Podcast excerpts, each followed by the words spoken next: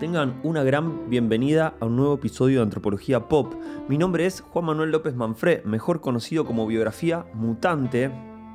Y hoy tenemos un temazo. Vamos a hablar de el universo de la Tierra Media. Vamos a hablar de la obra creada por Tolkien desde un punto de vista antropológico. O vamos a hacer como hacemos siempre, que parece que estamos hablando de una cosa, pero en realidad estamos hablando de otra.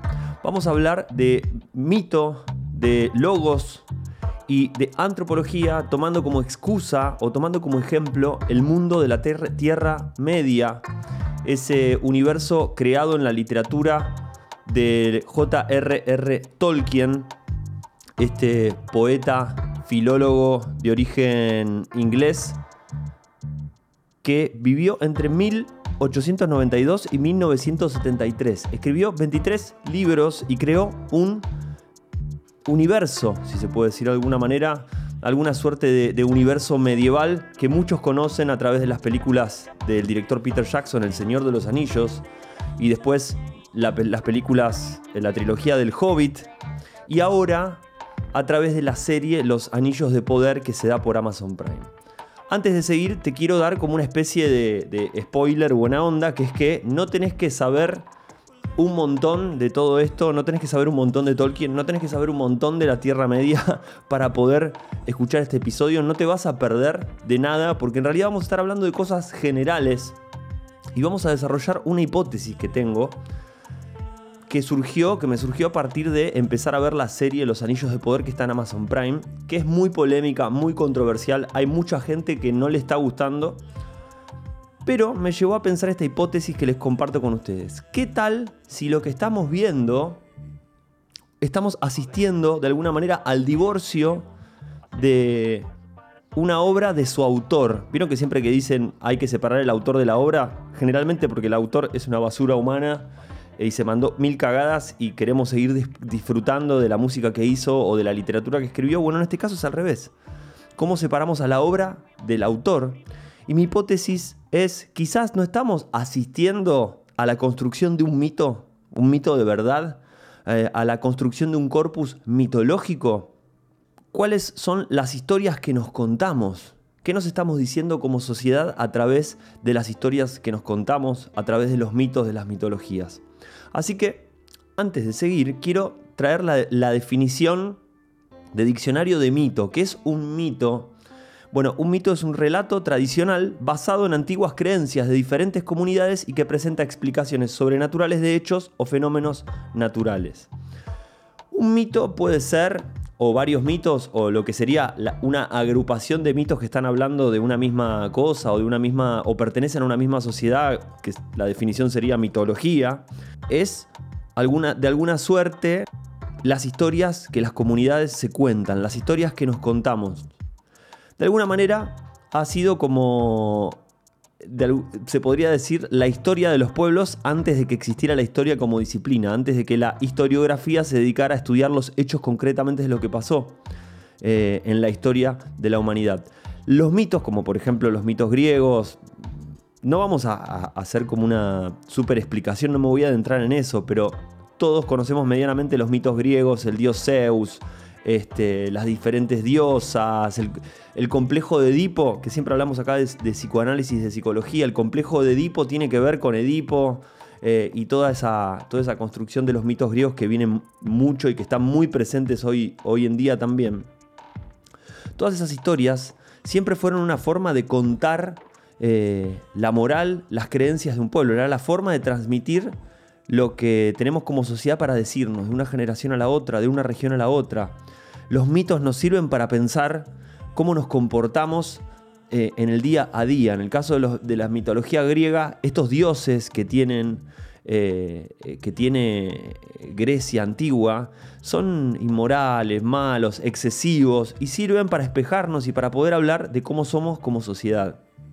Partiendo de eso, me parece interesante pensar que el universo de Tolkien, e, esto del Señor de los Anillos, la Tierra Media, este mundo de fantasía medieval que para el autor existe, eh, digamos, en otra era de este planeta, no existe, no, es otro planeta, sino es otra era de este planeta que no se corresponde históricamente con lo que pasó en la humanidad, pero que para él eh, le, gusta situarlo ahí, eh, para mí se está convirtiendo en un mito.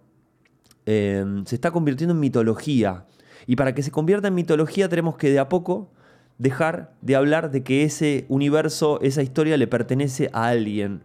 Los mitos no tienen origen, o por lo menos no tenemos quien, un autor concreto que lo empezó a contar. Podemos entender también si, no, si nos arriesgamos y tomamos, me permiten tomar el riesgo eh, y tener una suerte de blasfemia con respeto, pensar que la Biblia, las historias de la Biblia, las creencias del cristianismo, por ejemplo, del judaísmo, también están basadas en mitología.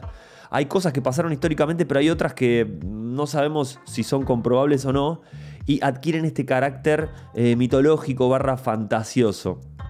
Ahora, bien, un mito, decíamos que es un relato, que son relatos, son generalmente de tradición oral, si bien hoy en día están, bajados a, escritura y hay escritos antiguos sobre eso, la mitología corresponde al campo de la oralidad, al campo de las historias que nos contamos. Y en la modernidad, la mitología, el mito, mejor dicho, fue opuesto al logos, al saber, al saber fáctico, a la evidencia, a la creencia. Mito no corresponde al campo de la verdad ni de la mentira, Logos mira a mitos y dice que los mitos son historias de mentiras, son fantasías. Como no ocurrieron en el campo de la realidad, no tienen un grado de verdad.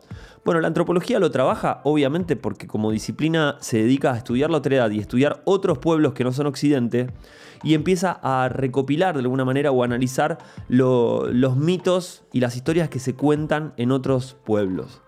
Un autor que trabajó muchísimo el mito y la mitología es Claude Lévi-Strauss, este eh, antropólogo padre del estructuralismo, que toma muchísimo de Marx y de Freud esta idea de que em, el campo de la realidad o los fenómenos de la vida tienen dos componentes. Un componente estructural, algo que cimienta, que es esencial, que está subyacente, que está atrás de todo o abajo eh, de, la superficie, que no lo podemos ver, pero es lo que determina todo el otro campo de lo que es más visible, de lo que sucede en otras esferas que él denomina lo infraestructural, o mejor dicho, Marx hace esta primera división que creo que es como el antecedente del estructuralismo, ¿no? La idea de que hay una estructura y una infraestructura, de que está lo esencial que no es visible, eh, lo esencial es invisible a los ojos, decía Antoine de Exupéry eh, en El Principito. Eh, acabo de descubrir que El Principito es marxista porque dice que lo esencial es invisible a los ojos,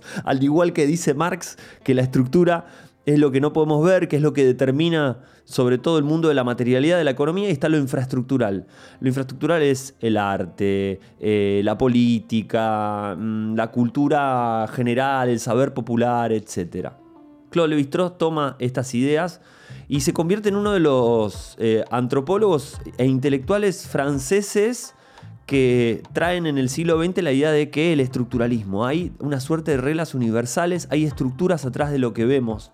Y con esto les quiero traer una frase de, que está en el libro Tristes Torópicos de Claude Lévi-Strauss. Es un libro muy recomendable que dice así. El conjunto de las costumbres de un pueblo es marcado siempre por un estilo. Dichas costumbres forman sistemas. Estoy persuadido de que estos sistemas no existen en número ilimitado y de que las sociedades humanas, como los individuos, en sus juegos, sus sueños o sus delirios, jamás crean de manera absoluta, sino que se limitan a elegir ciertas combinaciones en un repertorio ideal que resultará posible reconstruir.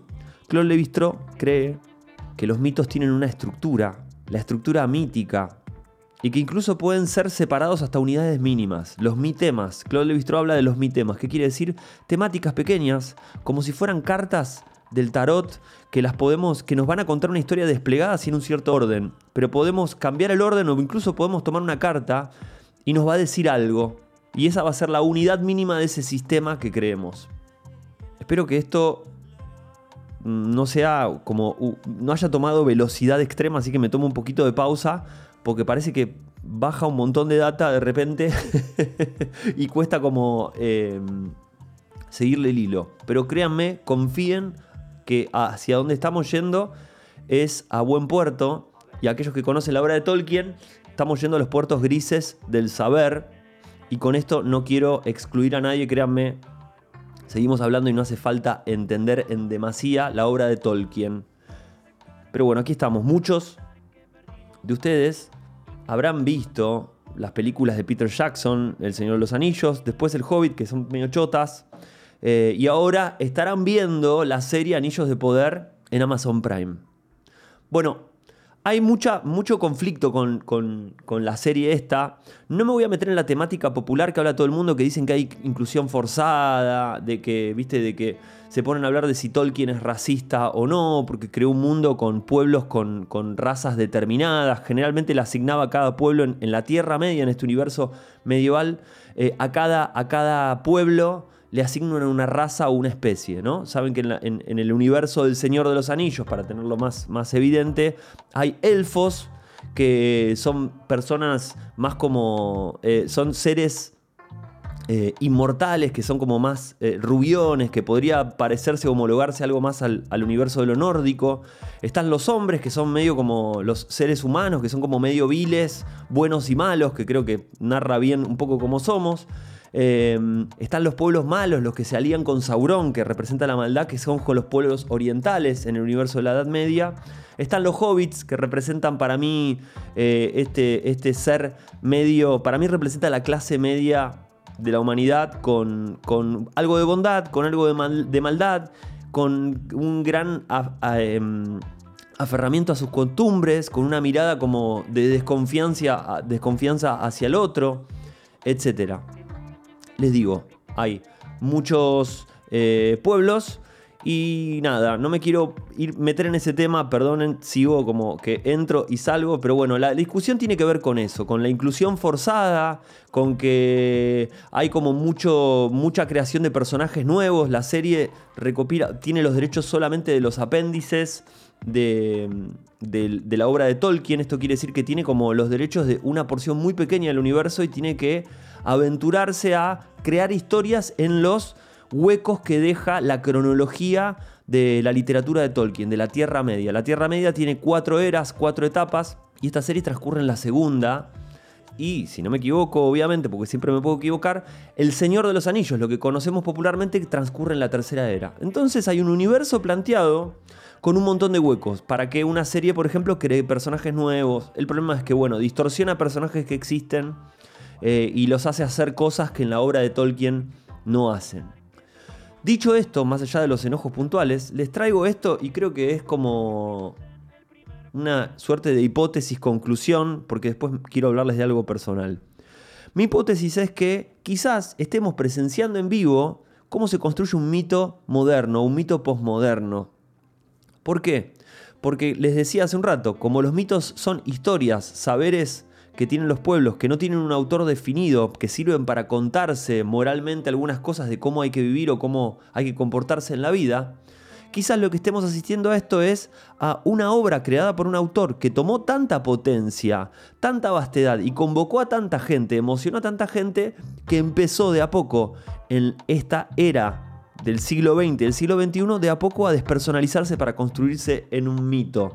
Mi hipótesis es esta tenemos la obra, el universo creado por Tolkien en sus libros. Tenemos el autor unido a la obra. En el soporte literario eh, dilecto del siglo XIX, que es la novela. De, digamos, de mitad del siglo XIX en adelante, hay muchos críticos que creen que la novela es el formato, el formato por excelencia para compartir historias, saberes, ¿no? La idea de un, un, libro que compila muchos capítulos, que cuenta una historia, que se desarrolla una trama, etc. El segundo paso tomo también hay muchas adaptaciones de la obra de Tolkien, pero voy a tomar las adaptaciones que realmente tuvieron acervo popular, que pregnaron a nivel popular. A fines del siglo XX, año 2000, Peter Jackson, un director de cine, hace una película basada en la obra de Tolkien eh, y trae algo del universo de la Edad Media, que es El Señor de los Anillos, al soporte audiovisual directo del siglo XX, que es el cine el cine empieza a reemplazar como forma de contar historias en la sociedad a la literatura, a la novela propiamente dicha. El cine es un formato audiovisual donde tenés otra temporalidad y otra espacialidad y otra apelación a la imaginación para contar esa misma historia. Tenemos el segundo paso, un autor, porque El Señor de los Anillos es una película de autor, no es una película eh, pochoclera al estilo de Marvel, en el sentido de que es un autor con toda la gesta artística que lleva un autor para tratar de, volcar su visión, de materializar su visión en, en una obra, es un autor tomando e interpretando y seleccionando y haciendo un recorte de la obra o del universo creado por otro autor. Peter Jackson interpreta a J.R.R. Tolkien y lleva al campo audiovisual. Después tenemos dos movimientos más. Está el videojuego, que hay un consenso general en los usuarios de videojuegos y, la comunidad que le gusta El Señor de los Anillos, que se llama Shadow of Mordor, la sombra de Mordor, que es un videojuego que, eh, nada, grafica y transcurre en aventuras ficticias dentro de la Tierra Media. Eh, es de vuelta, es un soporte les diría, interactivo audiovisual ya de fines del siglo XX comienzos del siglo XXI. Todos sabemos que los videojuegos se están considerando como la, novela, la novena arte, la novena de las artes, ¿no? Como un arte más. Y tenemos también, y ya es la interpretación de los videojuegos, del campo de los videojuegos sobre la obra de Tolkien, que a la vez ha sido eh, representada gráficamente en el cine por Peter Jackson. Síganme con esto. Finalmente tenemos Los Anillos de Poder, que toman el universo de Tolkien e inventan historias e interpretan y distorsionan ya bastante eh, la obra del autor, de alguna manera separando ya, generando como una especie de ruptura y divorcio entre el autor y su universo creado, en el soporte audiovisual directo del siglo XXI, o por lo menos del 2000, de, de, la, de las dos primeras décadas del siglo XXI, que es la serie. Como bien saben, la serie hoy en día es una forma compleja de contar una historia. Se vuelve a asemejar a la idea de libro, a la idea de novela, porque cada episodio puede ser homologado como cada capítulo, nos da mucho más tiempo para contar y desarrollar una trama.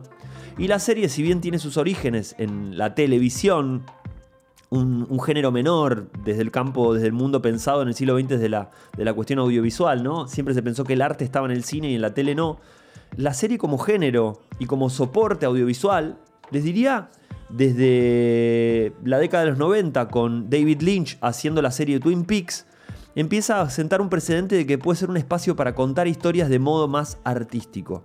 Creo que los grandes hitos son Twin Peaks en los 90, que no se termina de entender muy bien cómo está esta idea de una historia que no concluye en cada episodio, sino que se va desarrollando a través de toda la serie. Esa idea que, empieza con David Lynch, continúa para mí en Lost, en esta serie Lost que generó tanto revuelo creo que en el año 2006.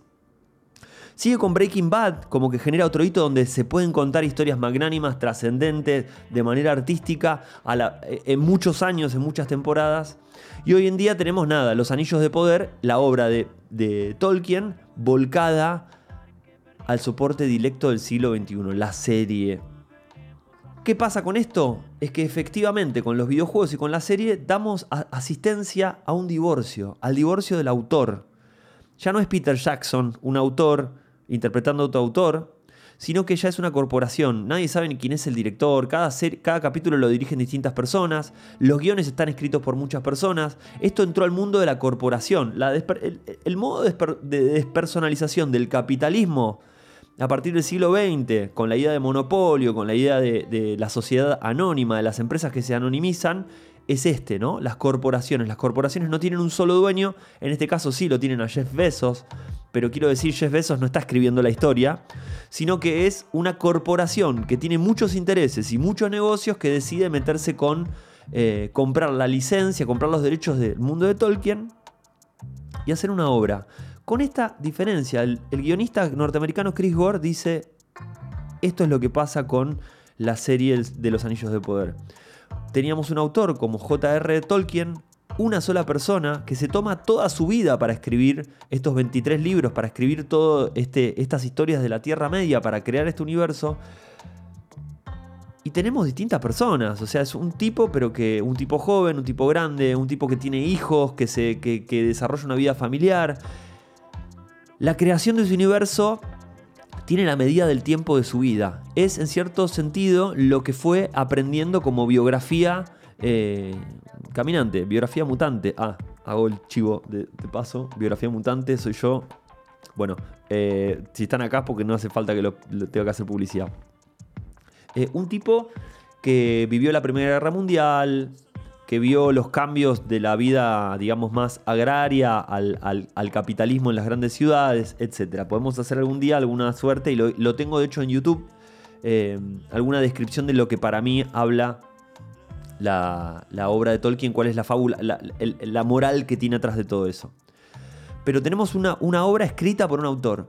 Y lo que tenemos ahora es una corporación que nada, escribe con ciertos plazos de tiempo, se sientan y dicen, vamos a hacer una historia que no existe todavía, pero sabemos que entre 2017 y 2022 se tiene que estrenar, sabemos que va a tener cinco temporadas, sabemos que va a ser así, van a venir y van a entrar a salir diferentes guionistas para escribir esto, todo de una manera despersonalizada. Por eso nos duele a, los que somos fans de las cosas de autor la despersonalización de todo esto, ¿no? Lo mismo pasa con, con las películas de, de superhéroes. Ahora bien, para terminar, mi pregunta es esta. Dolorosamente y de la manera menos esperada, ¿no es esta la, lo que en el fondo quería Tolkien, que es que las islas británicas tengan una mitología vasta y compleja, al igual que la nórdica, la griega? Eh, puede ser una respuesta a esto. No es de la manera en que nosotros pensamos que iba a pasar, pero sí hay una despersonalización de, de la historia del universo de la Edad Media y yo creo que quizás está empezando a, a, construir de alguna manera como nuestra nueva mitología, como un mito. Hoy los mitos se cuentan quizás en memes, se cuentan en series, se cuentan en reels. Andás a ver.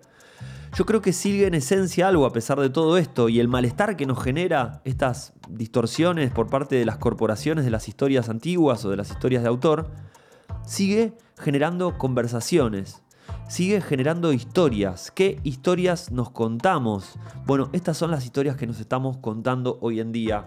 Y como siempre les digo, tratamos de poner en el afuera lo que tenemos adentro para poder verlo, para poder espejarlo y para poder de alguna manera reflexionar y transformar, transformarnos. Con respecto a esto y para cerrar, obviamente, les quiero preguntar a ustedes, ¿qué historias se cuentan, las historias que nos contamos. Hay otra autora que se llama Brené Brown que habla de esto, las historias que nos contamos. ¿Qué mitología tienen ustedes? ¿Qué mitos? ¿Cuáles son los mitos que los limitan? Sin ponerme de autoayuda, pero entender cuáles son los mitos familiares, ¿viste? Eh, ¿Qué es lo que se va diciendo de generación en generación? ¿Qué es lo que se sabe del abuelo? ¿Qué es lo que se sabe de la abuela? Em, acá en Argentina, o en mi caso, en mi familia, hay mucha mitología vinculada a las migraciones, de que algunos de mis abuelos vinieron de Europa, otros vinieron de, de, Tucumán, vinieron, digo, porque vinieron a Buenos Aires, ¿no? Em, una historia de migración hay atrás de todo eso. Hay una condena también en la historia familiar, siempre se piensa que los hombres son de una manera, las mujeres de otras se repiten patrones. De alguna manera las historias que nos contamos a veces nos determinan las acciones que vamos a tomar en el futuro. Con lo cual me parece interesante como para dejar de reflexión qué historias se cuentan ustedes, qué historias nos estamos contando y qué historias nos estamos contando a través de, por ejemplo, de El Señor de los Anillos, La Guerra de las Galaxias, etc. Todos estos productos de la cultura pop que cada tanto tratamos en antropología pop. Bueno, si este episodio les gustó, obviamente háganmelo saber. Y bueno, les cuento también que estoy en YouTube, Biografía Mutante, y estoy hablando de cosas un poco más personales ahí, tratando siempre bajo la mirada antropológica, porque la mirada antropológica es en cierto sentido transformadora y es lo que quiero transmitirle en estos, en estos episodios. Y hay una frase que está en el prólogo del libro Tristes Trópicos de Claude Lévi-Strauss, eh, que dice así. Es una frase que dio, dijo mm, Octavio Paz. Que eh, el hacer antropológico o pensar desde la antropología es como el arte de danzar sobre el abismo.